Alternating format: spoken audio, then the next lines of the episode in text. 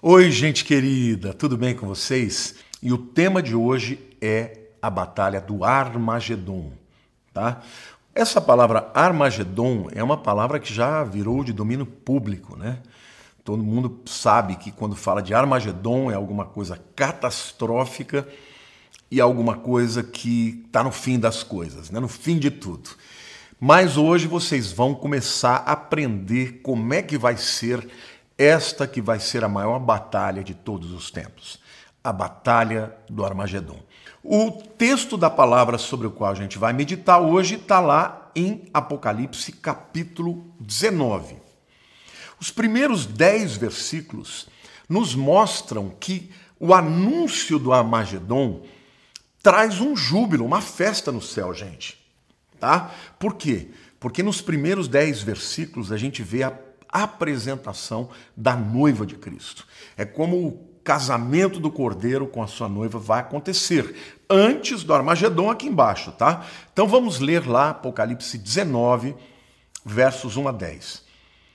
Depois dessas coisas, ouvi no céu uma como grande voz de numerosa multidão dizendo: Aleluia!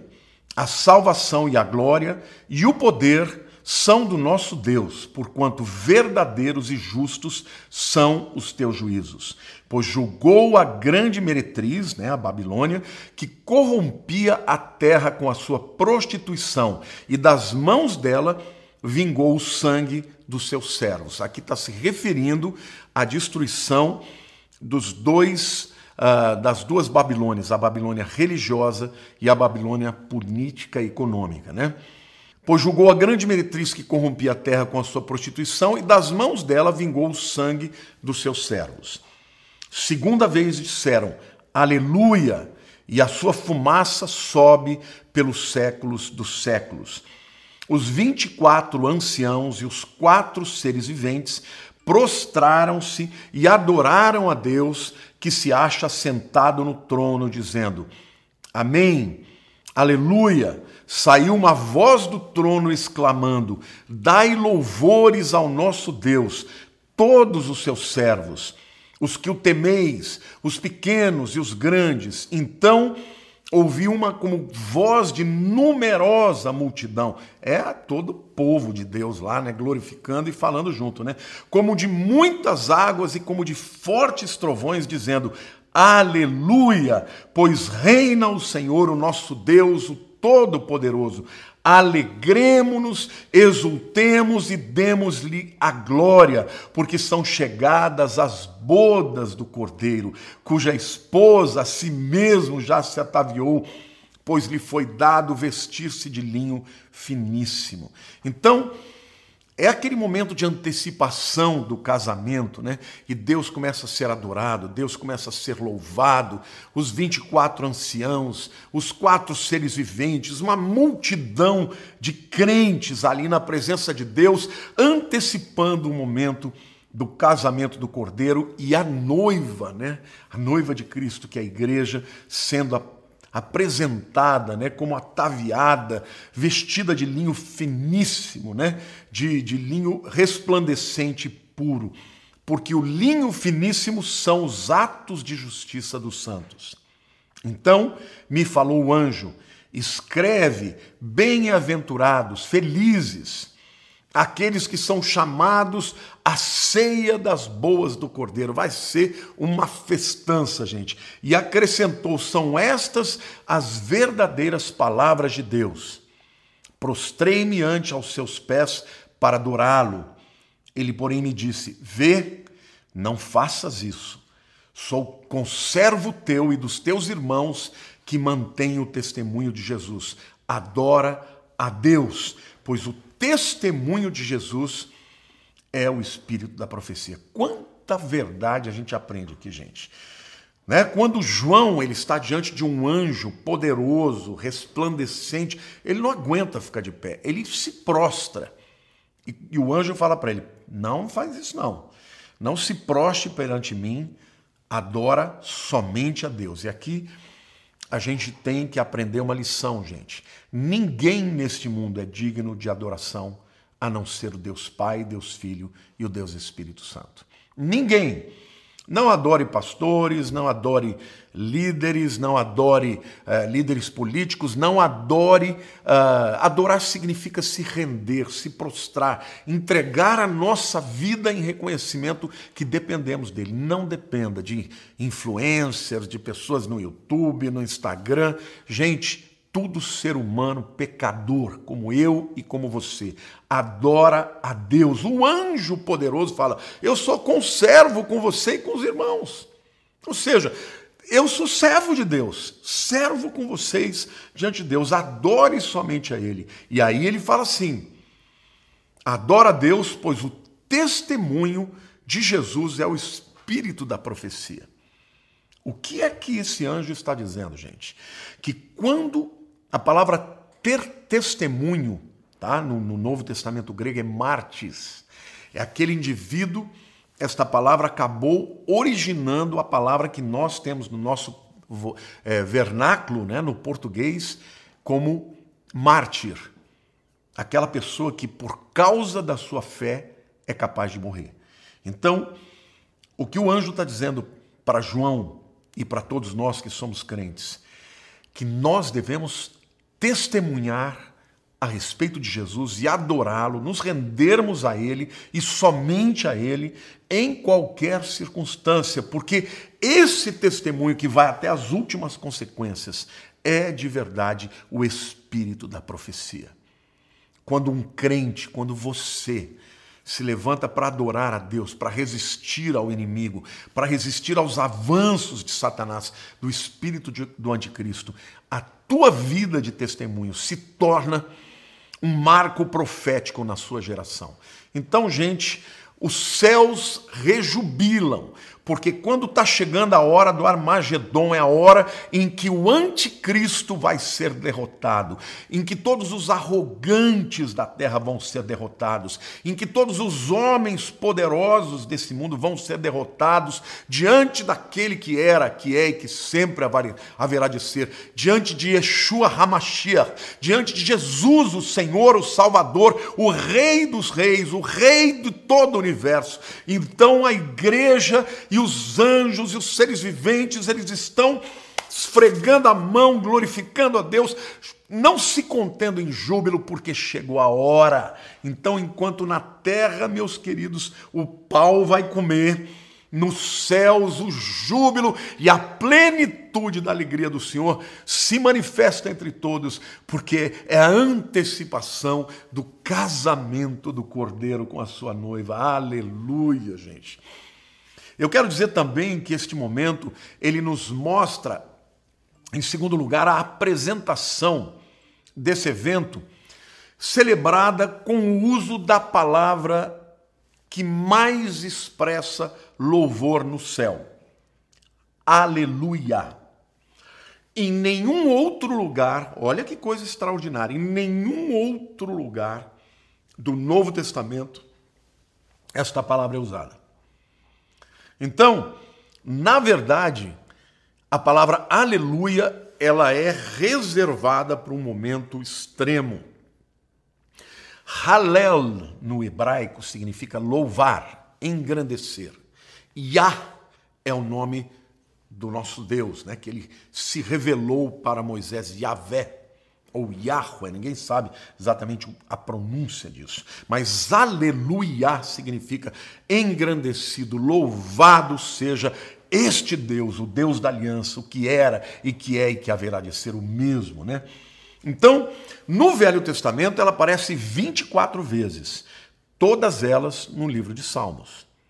Mas é uma palavra poderosa, gente. A gente não pode banalizar uma palavra assim. Ela, você tem que entender o que você está dizendo quando você fala aleluia.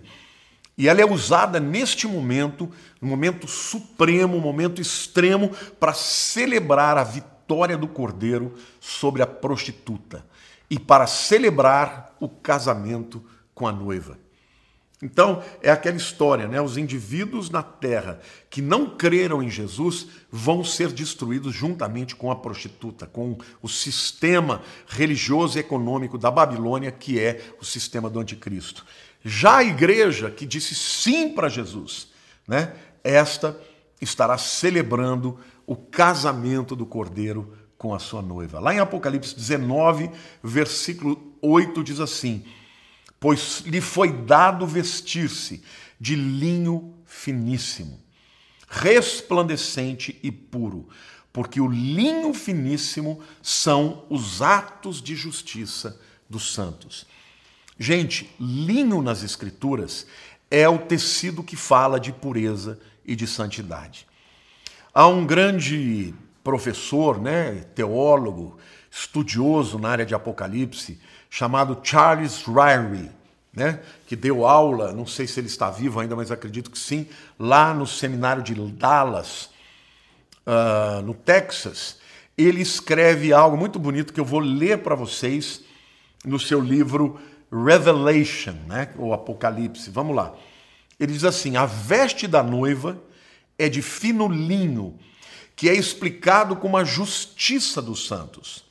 Em outras palavras, a veste da noiva é feita a partir dos atos de justiça feitos na vida. A noiva é noiva de Cristo por causa da justiça de Cristo.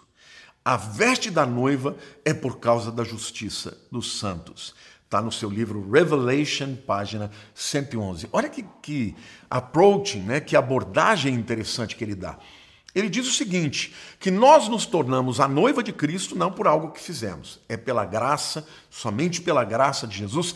Ele nos transformou em justificados para estarmos à altura né, deste casamento. Mas a veste que nós vamos vestir lá é a veste que nós mesmos, através dos nossos atos de justiça, nós fazemos, construímos ou tecemos, né?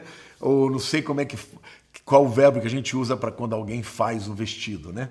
né? Com, que nós fazemos o vestido para nós mesmos, o vestido que nós vamos usar no dia das bodas do Cordeiro. O doutor Lehman Strauss, ele escreve assim: Já ocorreu a vocês que no casamento da noiva do Cordeiro, cada um de nós está, estará usando a veste que nós mesmos fizemos ou preparamos?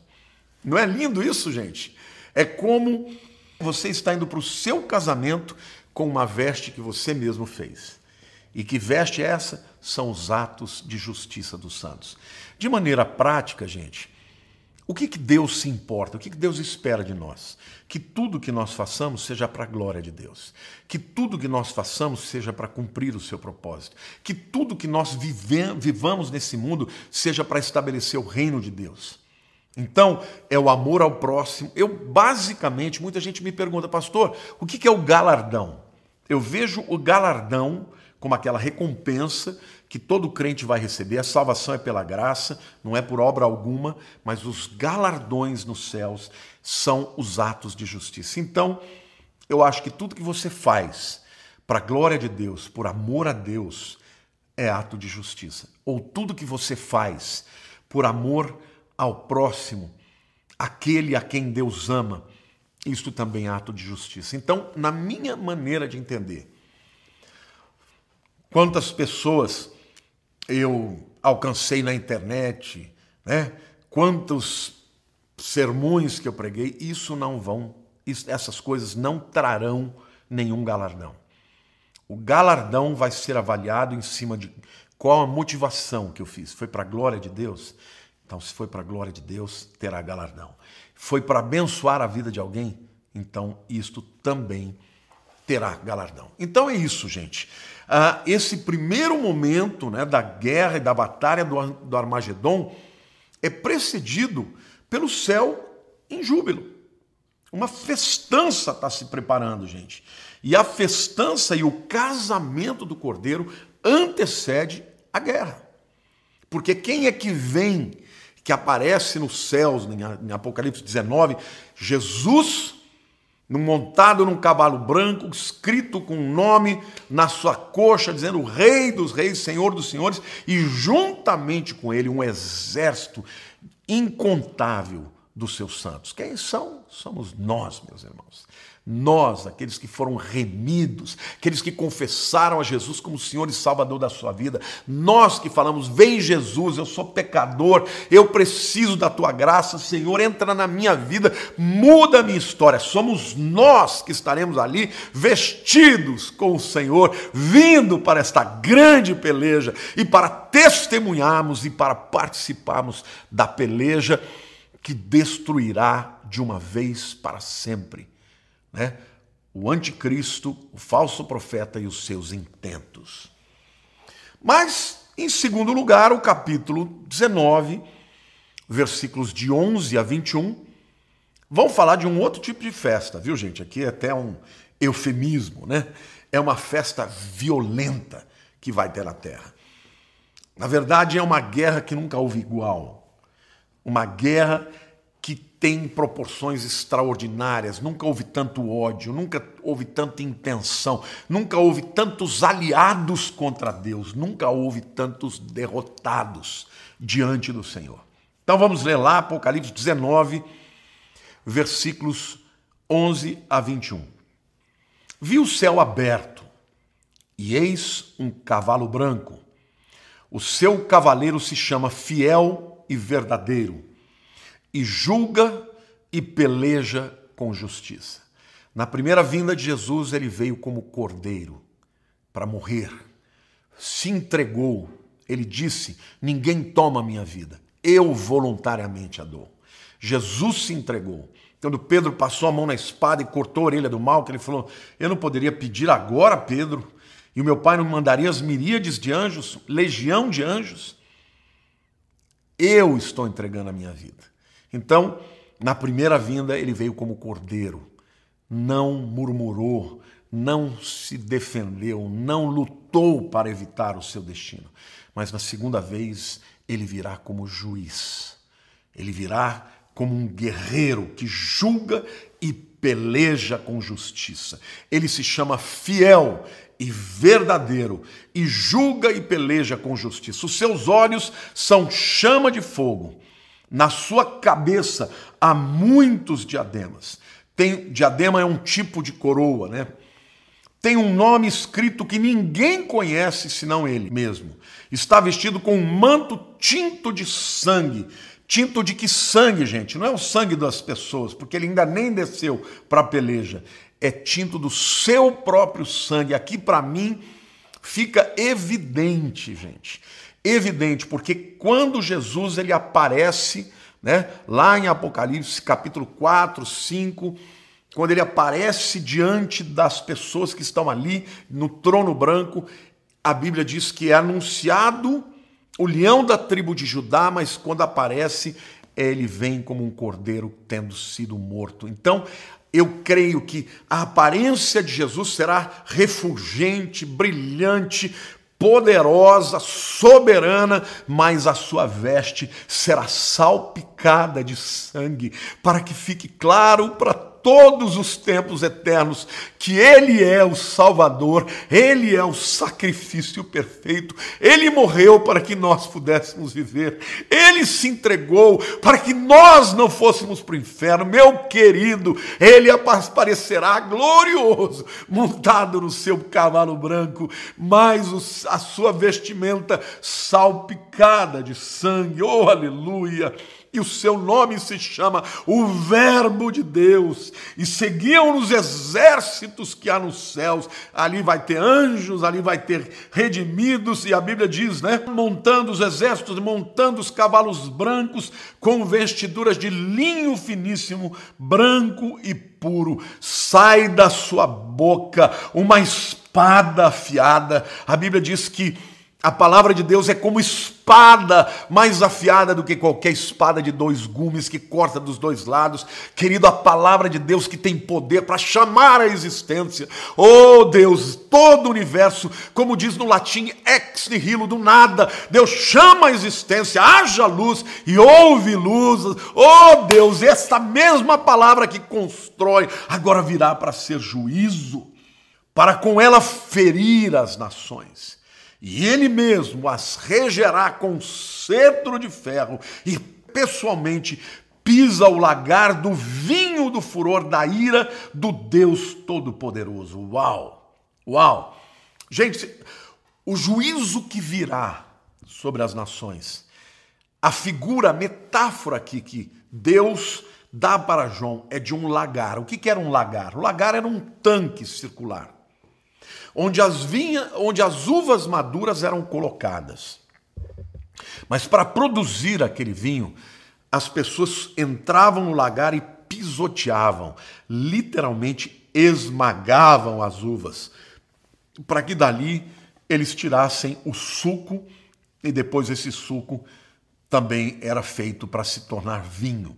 Então, quando Deus usa essa metáfora, gente, é porque ele vai esmagar todos os seus inimigos. Ele diz: e pessoalmente pisa o lagar do vinho do furor, da ira do Deus Todo-Poderoso.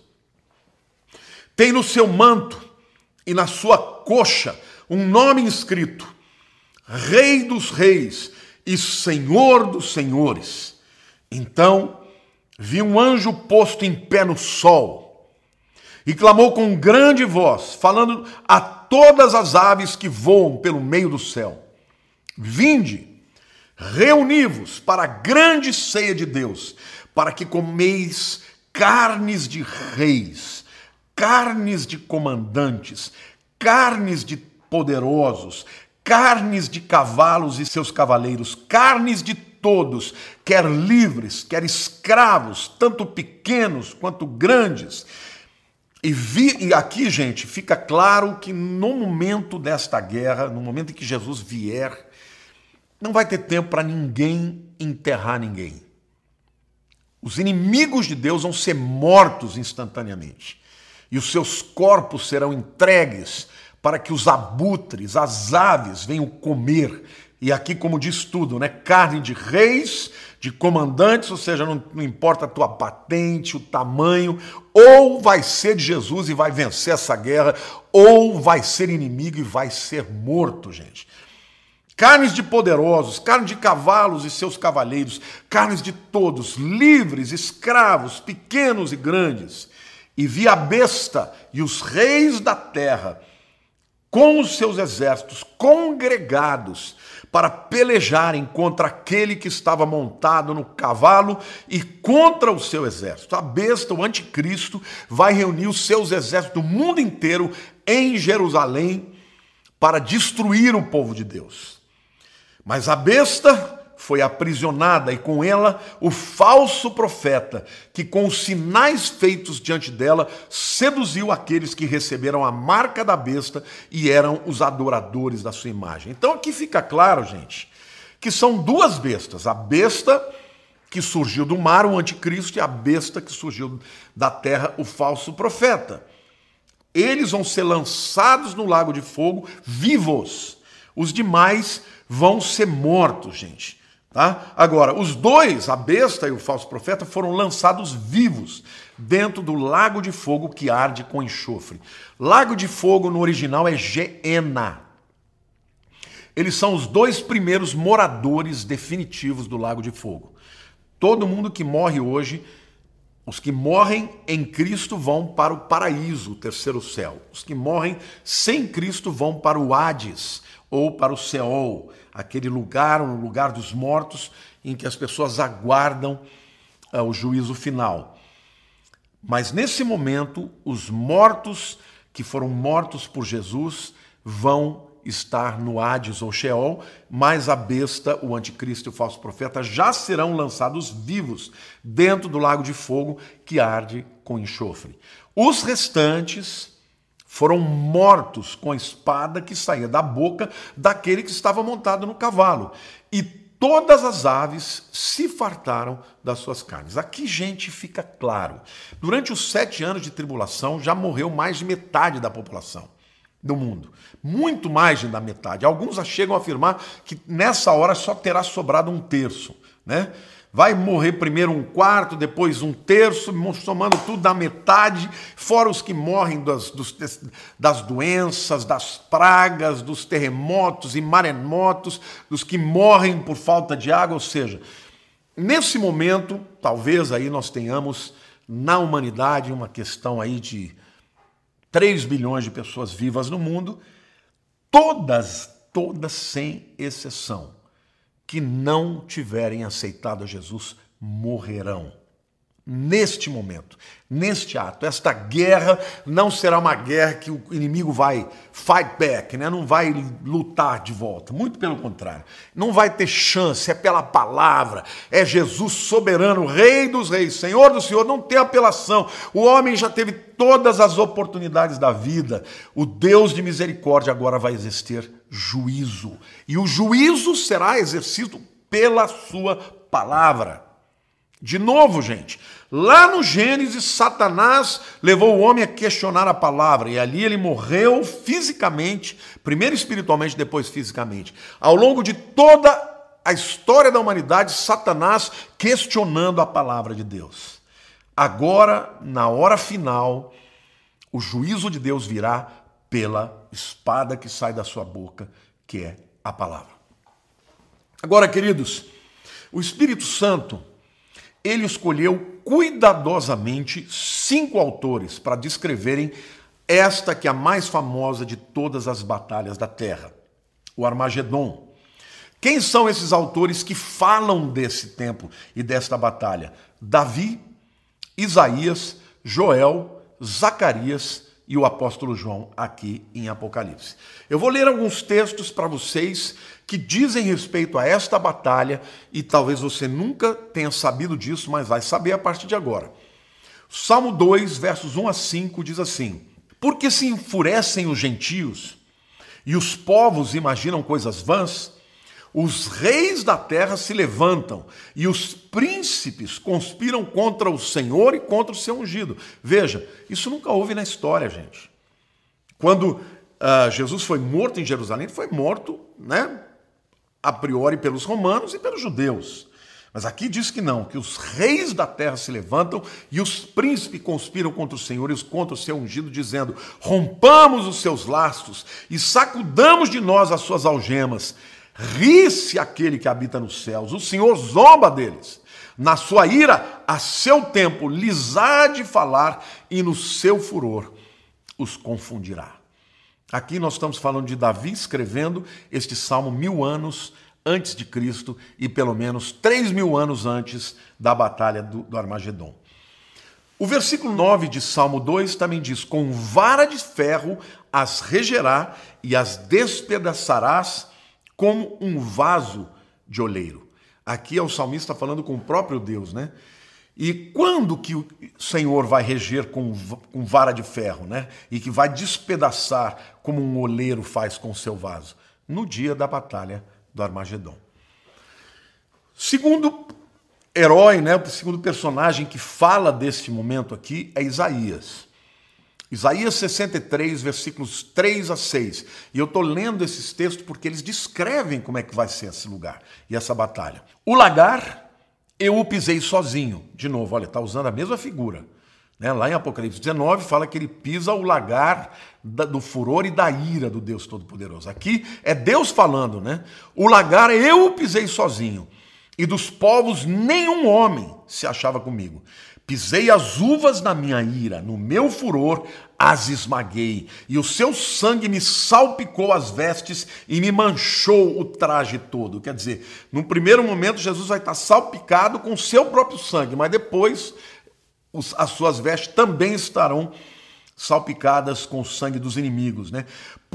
Aí diz: E me manchou o traje todo, porque o dia da vingança me estava no coração, e o ano dos meus redimidos é chegado. Olhei e não havia quem me ajudasse, admirei-me de não haver quem me sustivesse, pelo que o meu próprio braço me trouxe a salvação e o meu furor me susteve. Na minha ira pisei os povos, no meu furor embriaguei-os, derramando por terra o seu sangue. Olha o que, que o Senhor está dizendo. Que neste tempo, gente, os povos todos estarão contra Cristo. Muito poucos serão aqueles vivos né, que estarão ali firmes com o Senhor. A grande maioria já foi morta e está nesse momento na presença do Senhor, né? Mas aqui a gente vê o Senhor falando de novo, né, da sua ira, do seu lagar, da sua luta e que os povos seriam julgados e destruídos. Em terceiro lugar, nós temos Joel. Joel capítulo 3, versículo 2 e depois 9 a 16. Congregarei todas as nações e as farei descer ao vale de Jehoshaphat, ou Josafá, que significa o Senhor julgará. O vale de Jehoshaphat, ou Josafá, é também chamado do vale de Cedron, que é um vale que fica ali entre o Monte das Oliveiras e ali a esplanada do templo, né, o Monte Moriá. Então ele diz: Eu os congregarei todas as nações e farei descer ao vale de Josafá, e ali entrarei em juízo contra elas por causa do meu povo e da minha herança, Israel, a quem elas espalharam por entre povos, os povos repartindo a minha terra entre si. Olha aqui, gente. Isso aqui é muito sério. Sabe o que Deus está falando? Deus está falando que vai julgar todas as nações da época que estão querendo pegar o território de Israel e repartir para as outras nações. Deus está falando, eu vou julgá-las, porque vocês fizeram isso. Porque quiseram entrar na terra que eu dei para o meu povo escolhido e vocês quiseram dividi-la. Então toma cuidado quando você se levanta contra o povo de Deus e principalmente nessas questões. Não, é isso tem que deixar os palestinos. Aquela terra Deus deu para o povo de Israel, irmãos. Não adianta vir com balela, interpretação nova. É assim e ponto final. E quem for contra isso vai ser julgado. E Joel capítulo 3, versos 9 a 16, continua dizendo: Proclamai isso entre as nações, apregoai guerra santa e suscitai os valentes. Cheguem-se, subam todos os homens de guerra, forjai espadas das vossas relhas de arado e lanças das vossas podadeiras. Diga ao fraco: Eu sou forte, apressai-vos e vinde, todos os povos em redor, e congregai-vos para ali Ó Senhor, faze descer os teus valentes. Levantem-se as nações e sigam para o vale de Josafá, porque ali me assentarei para julgar todas as nações em redor. Lançai a foice, porque está madura a seara. Vinde, pisai, porque o lagar está cheio, os seus compartimentos transbordam, ou seja, o vinho da ira já está transbordando, porquanto a sua malícia é grande, multidões, multidões no vale da decisão, porque o dia do Senhor está perto, no vale da decisão. O sol e a lua se escurecem as estrelas retiram o seu resplendor. O Senhor brama de Sião e se fará ouvir de Jerusalém, e os céus e a terra tremerão, mas o Senhor será o refúgio do povo e a fortaleza dos filhos filhos de Israel. Gente, coisa extraordinária. Todas as nações, os aliados do anticristo, né? Os, os que vêm do Oriente, como China, os islâmicos, os que vêm do norte, todas as nações congregadas ali para destruir Israel, e ali o Senhor será o refúgio do seu povo e a fortaleza dos filhos de Israel. Deu, o povo de Israel nessa hora vai clamar, vai clamar a intervenção de Deus e Deus dos céus os ajudará quando Cristo vier na batalha do Armagedon. A quarta personagem é Zacarias, o profeta Zacarias, no capítulo 14, versículos 2 a 4, ele diz assim: Pois eu ajuntarei todas as nações para a peleja contra Jerusalém. Vejam, todas. É o mundo inteiro contra uma nação. E a cidade será tomada, e as casas serão saqueadas, e as mulheres forçadas. Ou seja, antes de Jesus aparecer nos céus, o povo de Israel vai estar desesperado, gente. Mulheres violentadas, estupradas, as terras saqueadas. Metade da cidade sairá para o cativeiro, mas o restante do povo não será expulso da cidade. Então Sairá o Senhor e pelejará contra essas nações, como pelejou no dia da batalha. Naquele dia estarão os seus pés sobre o monte das oliveiras, que está de fronte a Jerusalém. Estou arrepiado. Para o oriente, o monte das oliveiras será fendido pelo meio, para o oriente e para o ocidente, e haverá um vale muito grande. Metade do monte se apartará para o norte e outra metade para o sul. Uau! E o versículo 12 de, de, Zacarias 14 diz assim: Esta será a praga com que o Senhor ferirá a todos os povos que guerrearem contra Jerusalém. A sua carne se apodrecerá, estando eles de pé. Apodrecer-se-lhes-ão os olhos nas suas órbitas e lhes apodrecerá a língua na boca. Então, gente, isso aqui vai acontecer o seguinte: os exércitos vão invadir Jerusalém, vão invadir também ao norte, né, o vale de Jezreel, onde está o, o Harmagedon, né, Har Megiddo, Har é montanha, né, e Megiddo, a montanha de Mergido, e o vale de Jezreel. Mas eles vão chegar em Jerusalém e vão sitiar Jerusalém, vão saquear as casas, vão violentar as mulheres, vão levar pessoas cativas. E quando parece que a vitória deles é cabal, é nessa hora que o Senhor vem, aparece no céu com a espada da sua boca, pisa o monte de, da, o monte das oliveiras, vai haver um grande terremoto, vai fender o monte. Porque muita gente fala, mas pastor, como é que o vale de Josafá vai caber todas as nações que estarão ali? Esse terremoto vai dividir mesmo o monte para a direita e para a esquerda, né, para o oriente e para o ocidente, e vai ficar um grande vale. E neste vale, todas as nações que se congregaram ali para destruir Israel vão ser julgadas no vale de Yehoshaphat. O Senhor julgará. Então, gente, quem vai intervir para salvar Israel? Não vão ser os americanos, porque os americanos sempre deram respaldo para Israel. A nação mais poderosa do mundo, nessa hora, até os americanos estão contra Israel. E nessa hora, quem defenderá Israel é o próprio Senhor, meus, meus irmãos. E a Bíblia diz que esses inimigos terão um juízo tão tremendo que eles vão apodrecer, o corpo deles vai apodrecer imediatamente, não é isso? A língua vai apodrecer na boca, os olhos na órbita, vai. Alguns chegam até a dizer que vai ser uma explosão atômica. Gente, explosão atômica o homem descobriu, mas quem faz explosão atômica é Deus, é ele quem divide o átomo. Né? Vai ser isso. E eu acho que o resultado vai ser parecido com uma bomba atômica, bomba de hidrogênio, que não vai sobrar nenhum dos inimigos, só que será seletiva, né? Não vai matar nenhum crente, vai nenhum dos, do povo de Deus, vai matar todos os demais. E o último personagem é o próprio João, que descreve em Apocalipse 19, mas descreve também em Apocalipse 14, versos 14 a 20, quando ele diz: Olhei e eis uma nuvem branca, e sentado sobre a nuvem, um semelhante a filho de homem, tendo na cabeça uma coroa de ouro e na mão uma foice afiada. Outro anjo saiu do santuário gritando em grande voz para aquele que se achava assentado sobre a nuvem: Toma tuas foices ceifa, pois chegou a hora de ceifar, visto que a seara da terra já amadureceu. E aquele que estava sentado sobre a nuvem passou a sua foice sobre a terra, e a terra foi ceifada.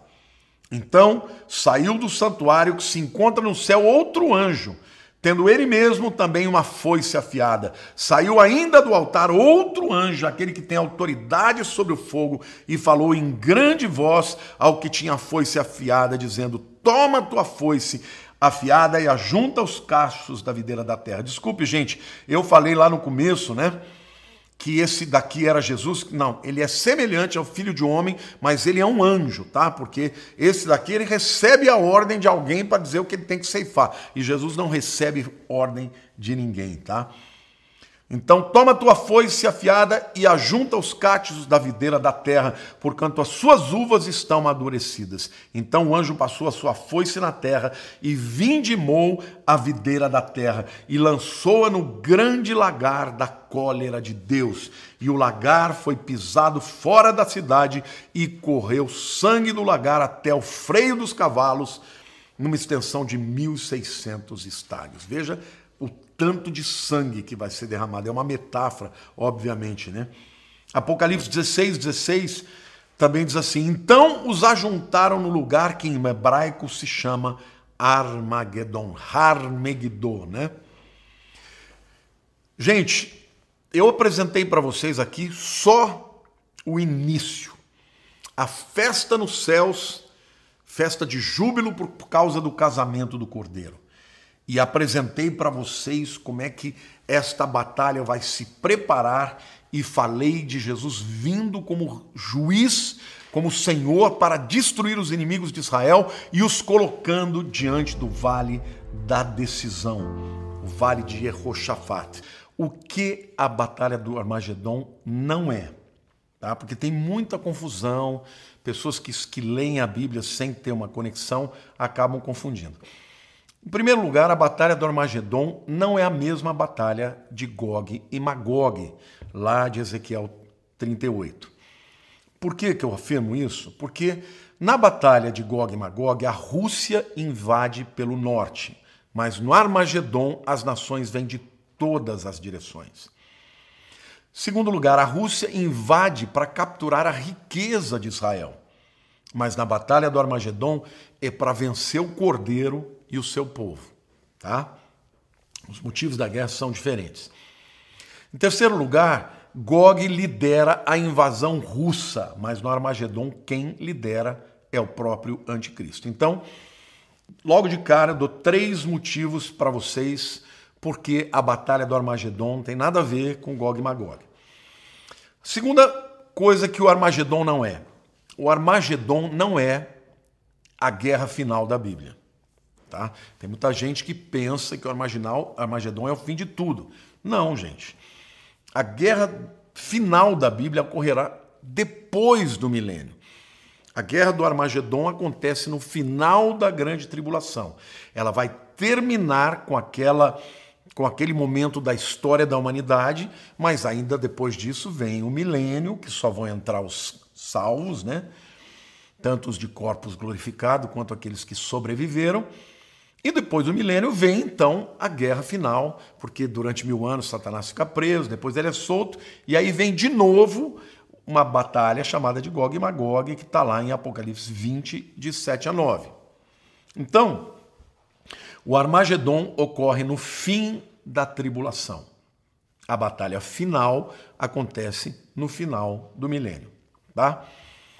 Bom, tirando este lado, né, o que, que não é a batalha do Armagedon, nós vamos falar aqui o que, que é a batalha do Armagedon. Vamos começar falando da localização da batalha, porque é importante você entender isso. Não é num local só. Ela vai acontecer em Israel inteiro, né? Primeiro, eu quero ler aqui que Dr. Eh, Herman Hoyt descreve no que diz respeito à localização. Eu vou citar aqui o que, que ele fala né, no seu livro. As enormes dimensões dessa batalha dificilmente pode ser concebido pelo homem.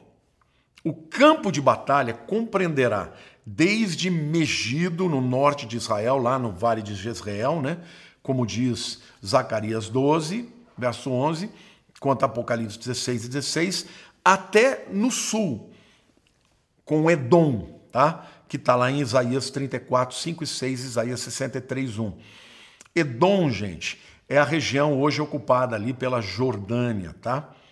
Então, uma distância de aproximadamente 320 quilômetros de norte a sul, e na largura ela irá desde o mar Mediterrâneo a oeste até as montanhas de Moabe a leste, uma distância de aproximadamente 160 quilômetros. Então, estamos falando de 320 quilômetros de norte a sul e 160 quilômetros de leste a oeste. Ela incluirá o Vale de Josafá, Joel 3, versos 2 e 12, tá?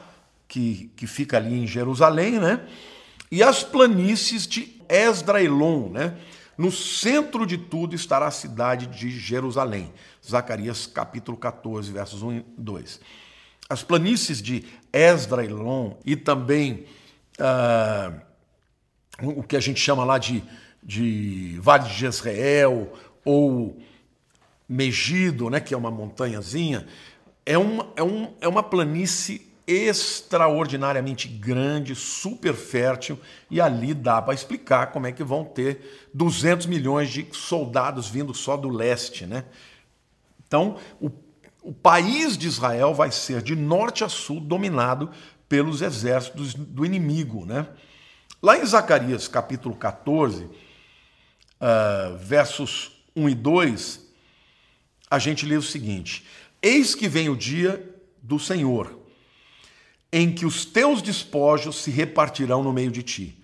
Porque eu ajuntarei todas as nações para a peleja contra Jerusalém, e a cidade será tomada, e as casas serão saqueadas, e as mulheres forçadas.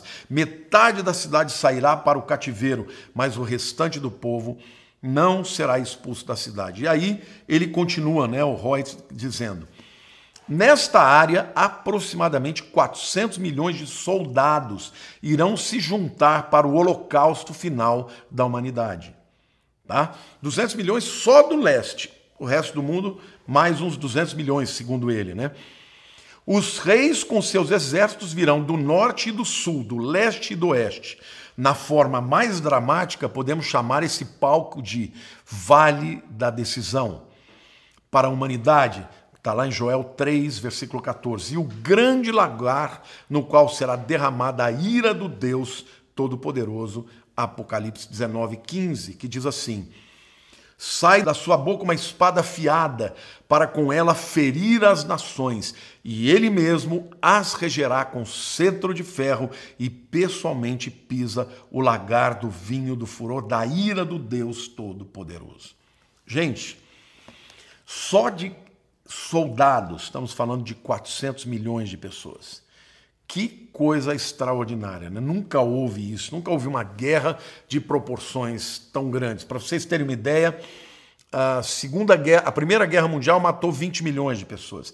A segunda guerra mundial matou 40 milhões de pessoas. Alguns falam de 50 milhões de pessoas. Aqui, só de soldados morrerão 400 milhões, fora os outros do mundo que, mesmo que estejam envolvidos na batalha, só pelo fato de não terem aceitado a Cristo e terem aceitado a marca da besta morrerão. Então, vai ser terrível mesmo. Né? Isso, essa descrição né, foi uh, dada no livro The End Times, ou seja, o final dos tempos, lá na página 163. E a gente pode ver aqui, gente, pelo menos quatro nomes importantes envolvendo a Batalha do Armagedão. Estou falando de localidades, né? Em primeiro lugar, a gente vê o Vale de Josafá, ou Yehoshaphat, que significa o Senhor julgará, que é um vale que fica a leste de Jerusalém, entre o Monte do Templo e o Monte das Oliveiras. Está lá em Joel capítulo 3, versos 2 e 12. O segundo nome conhecido é o Vale de Esdra Elon, que é um vale com 32 quilômetros de comprimento e 23 quilômetros de largura a norte e a oeste de Jerusalém, ou seja, noroeste, né, entre a cidade santa e o mar Mediterrâneo. Então fica, quem está olhando para o mapa, né, Jerusalém está aqui, tá, Galileia está aqui, ele fica a noroeste, mais assim para a esquerda, na direção do mar Mediterrâneo e para o norte, noroeste. Tá? O terceiro nome é Megido, tá? Har Megiddo. Har é montanhazinha, porque é um montezinho que chama né, de eh, monte do, do Megido e acabou virando Armagedon, né? Que é uma planície, Megido é uma planície no vale de Esdraelon. Está lá em Zacarias, capítulo 12, versículo 11. Pastor, pera lá, mas é uma montanha ou uma planície? É uma montanha, mas o entorno acabou sendo também conhecido como Megido, tá? Então, uh, o terceiro nome é Megido, que fica ali no vale de Esdraelon. Você pode ver isso lá em Zacarias, capítulo 12, versículo 11. E o quarto nome, muito importante também na guerra do Armagedon, é Bosra, que é uma cidade em Edom, tá? a leste do Rio Jordão. No, no, no tempo de hoje, Edom são os jordanianos, é a Jordânia. Né? Esta cidade de Bosra, ela fica perto de Petra. Petra é uma cidade que fica no sul da Jordânia, é, é uma das sete maravilhas né, da, da humanidade, aquele templo encravado na pedra, é um lugar belíssimo, né? pedras vermelhas, rochas vermelhas. Essa cidade de Bosra, que fica ali pertinho, vai também ocupar um papel muito importante na chamada Batalha do Armagedon. Então, uh, isso está lá em Isaías, capítulo 34, versículo 6, e Isaías 63, 1. Eu vou ler para vocês. A espada do Senhor está cheia de sangue. engrossada da gordura e do sangue de cordeiros e de bodes, da gordura dos rins de carneiros, porque o Senhor tem sacrifício em Bosra e grande matança na terra de Edom. Aqui é uma metáfora né, do sacerdote que vem para cortar o animal para o sacrifício e a sua espada fica suja, né, tanto com o sangue quanto com a gordura dos animais. Né? E Deus usa esta figura para dizer que a sua espada virá contra Bosra e contra a terra de Edom, né? que esses dois nomes dizem respeito à Jordânia. Isaías 63, versículo 1 diz assim: Quem é esse que vem de Edom e de Bosra com vestes de vivas cores, que é glorioso em vestidura, que marcha na plenitude da sua força? Sou eu que falo em justiça, poderoso para salvar. Uau! Aqui Isaías já está descrevendo a volta de Jesus depois que ele vai para Bosra e vai para Edom e faz a matança e depois ele volta como vencedor, cheio de vigor, né? O Mar Marvin Vincent, é, também um estudioso a respeito de Apocalipse, ele escreve relacionado à localização da batalha do Armagedon. Olha o que, que ele fala. Megido estava na planície de Esdraelon, que foi escolhida como local para o acampamento de todas as guerras ocorridas no território de Israel desde os dias da Síria até a marcha desastrosa de Napoleão Bonaparte, vindo do Egito para a Síria. Judeus, gentios, saracenos, cristãos, cruzados, franceses, egípcios, persas, drusos, turcos, árabes, guerreiros de muitas nações que montaram as suas tendas nas planícies de Esdraelon e levantaram as bandeiras molhadas de suas nações com orvalho do Monte Tabor e do Monte Hermon. Ele escreveu isso no livro Word Studies in the New Testament, página 542. Em outras palavras, gente, essa planície de Esdraelon, quem já foi comigo para Israel, eu levo sempre todo mundo lá, principalmente quando a gente está no Monte Carmelo ali, você vê essa planície extraordinariamente grande. Todos os exércitos que quiseram tomar a Palestina, a Síria, que vinham do norte para o Egito, tinham que passar por ali. E ali eles montavam as suas tendas, né? as tendas dos exércitos. Então, é por isso que ele diz que todas as guerras daquela região do Oriente Médio, de quem vem do norte para o sul, né, de quem do leste para o oeste, tem que passar ali e montar as suas tendas. Né? Então, vai ser a, a região onde terá a maior porção de terra dominada pelos exércitos do inimigo, né, do anticristo. Ali também, gente, aconteceram as principais batalhas bíblicas. Aconteceram ali naquela área. Por exemplo, nesta área aconteceu a batalha de Débora e Balaque, que derrotaram os cananeus. Está lá em Juízes, capítulo 4 e 5. Naquela região mesmo, quem vai comigo para Israel, eu levo vocês, mostro onde é que foi que Gideão lutou também contra os midianitas, lá em Juízes 7. Foi nesta região também que os filisteus derrotaram o rei Saul, em 1 Samuel capítulo 31.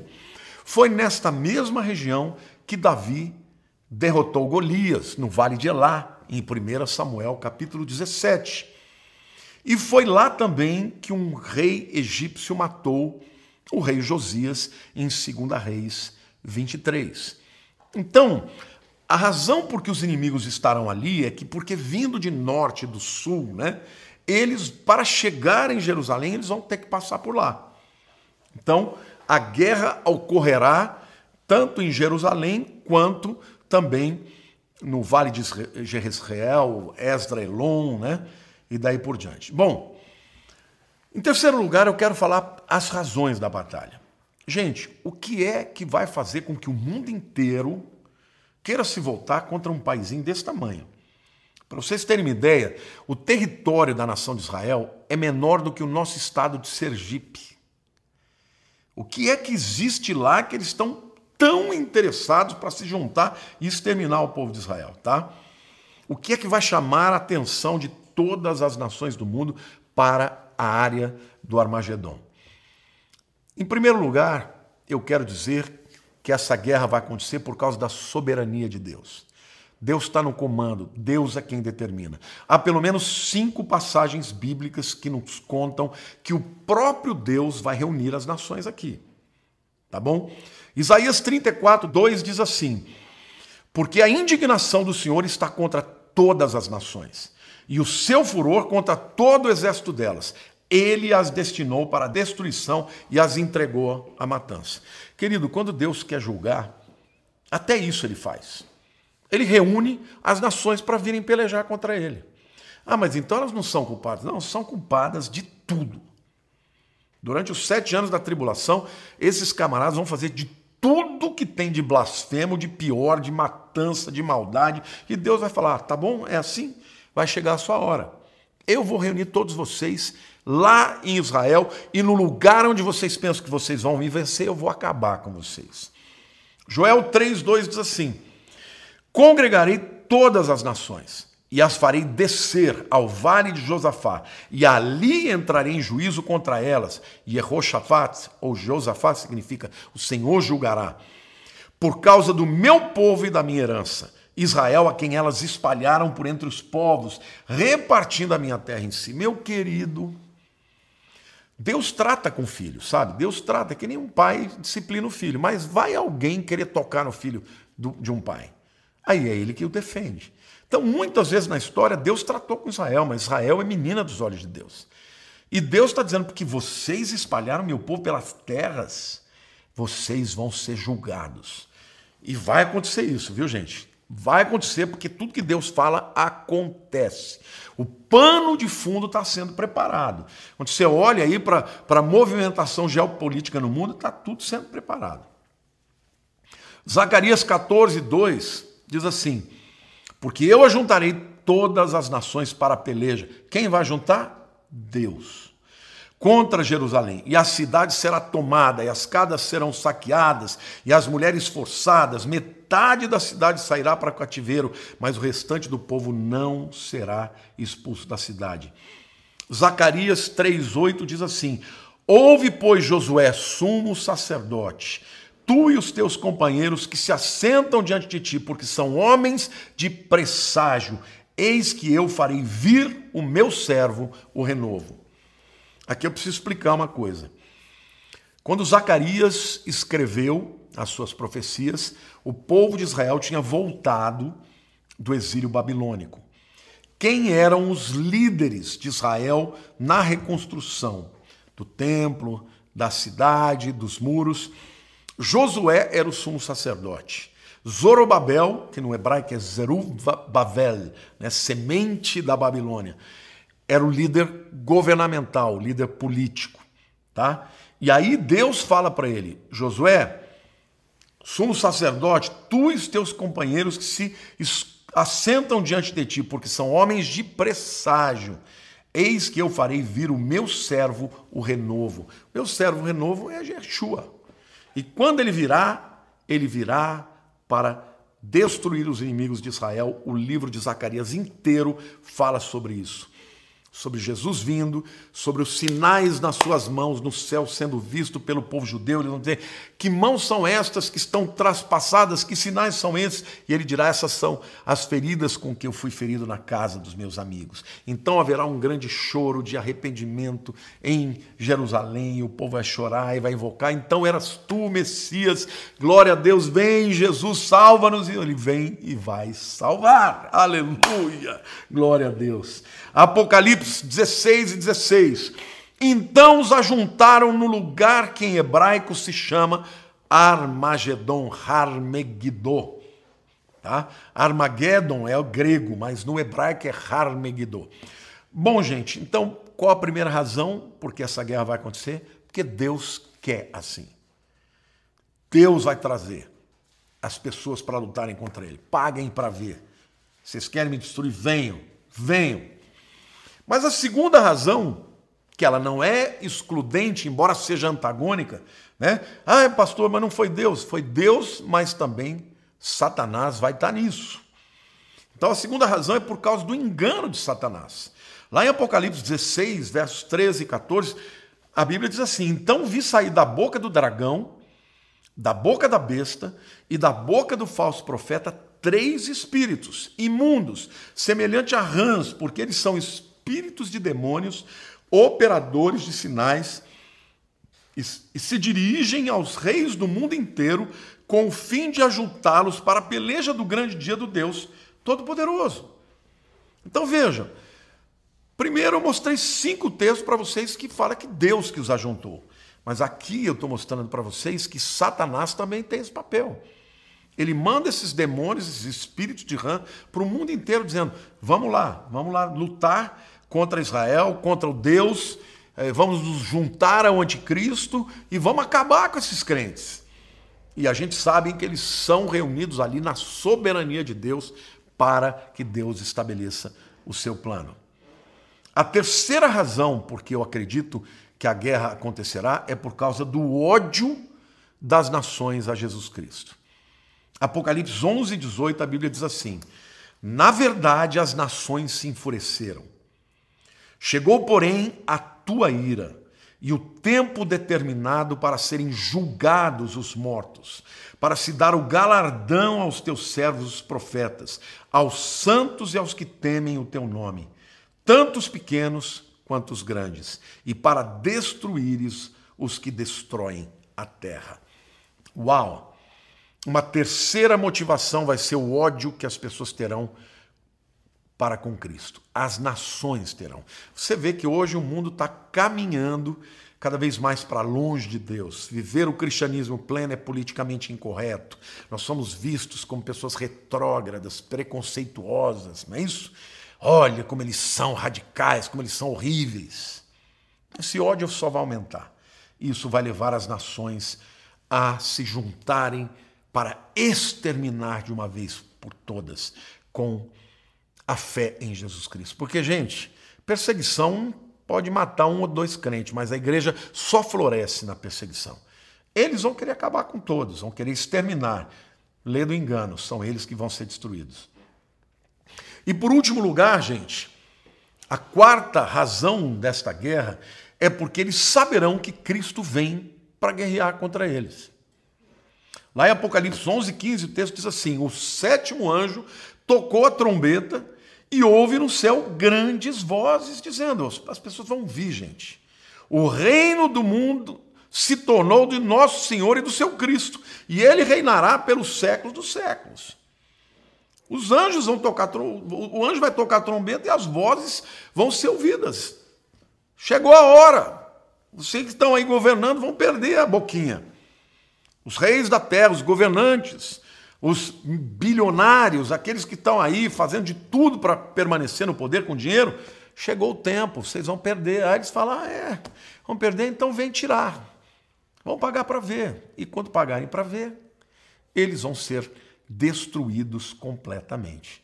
Então, o que eu vejo, gente, aqui, que eu quero compartilhar com vocês, é que na Bíblia, frequentemente, nós vemos isso. Você vê a soberania de Deus e o livre-arbítrio dos homens. O fato de Deus saber de tudo e ser soberano não significa que está excluída a responsabilidade do homem.